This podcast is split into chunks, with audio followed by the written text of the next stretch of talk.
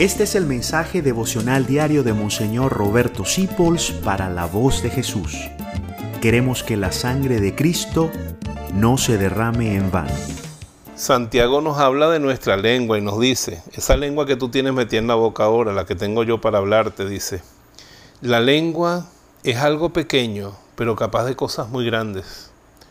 Es como una chispa que puede causar un enorme incendio en un bosque de todas las partes del cuerpo, la lengua es una llama de fuego, es un mundo entero de maldad que corrompe todo el organismo.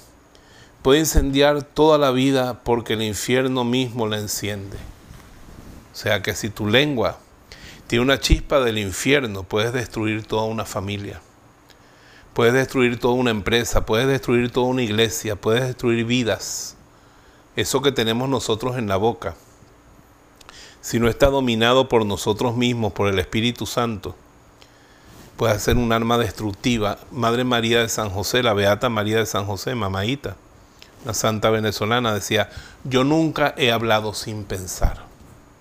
¿Cuál es el problema? Que primero hablamos y después pensamos, pero siempre la lengua revela lo que hay en el corazón, porque como dijo Jesucristo, de lo que abunda el corazón habla la boca.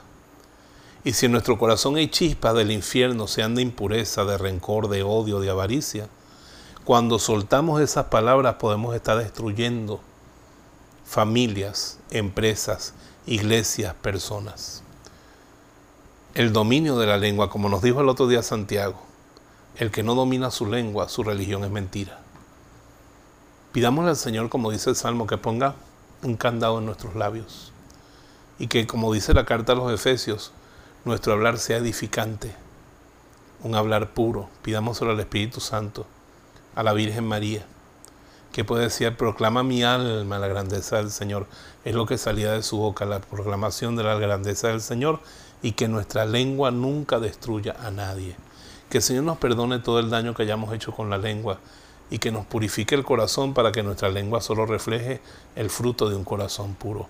Pensemos en eso a lo largo del día y creo que nos volveremos un poco más silenciosos. Gracias por dejarnos acompañarte.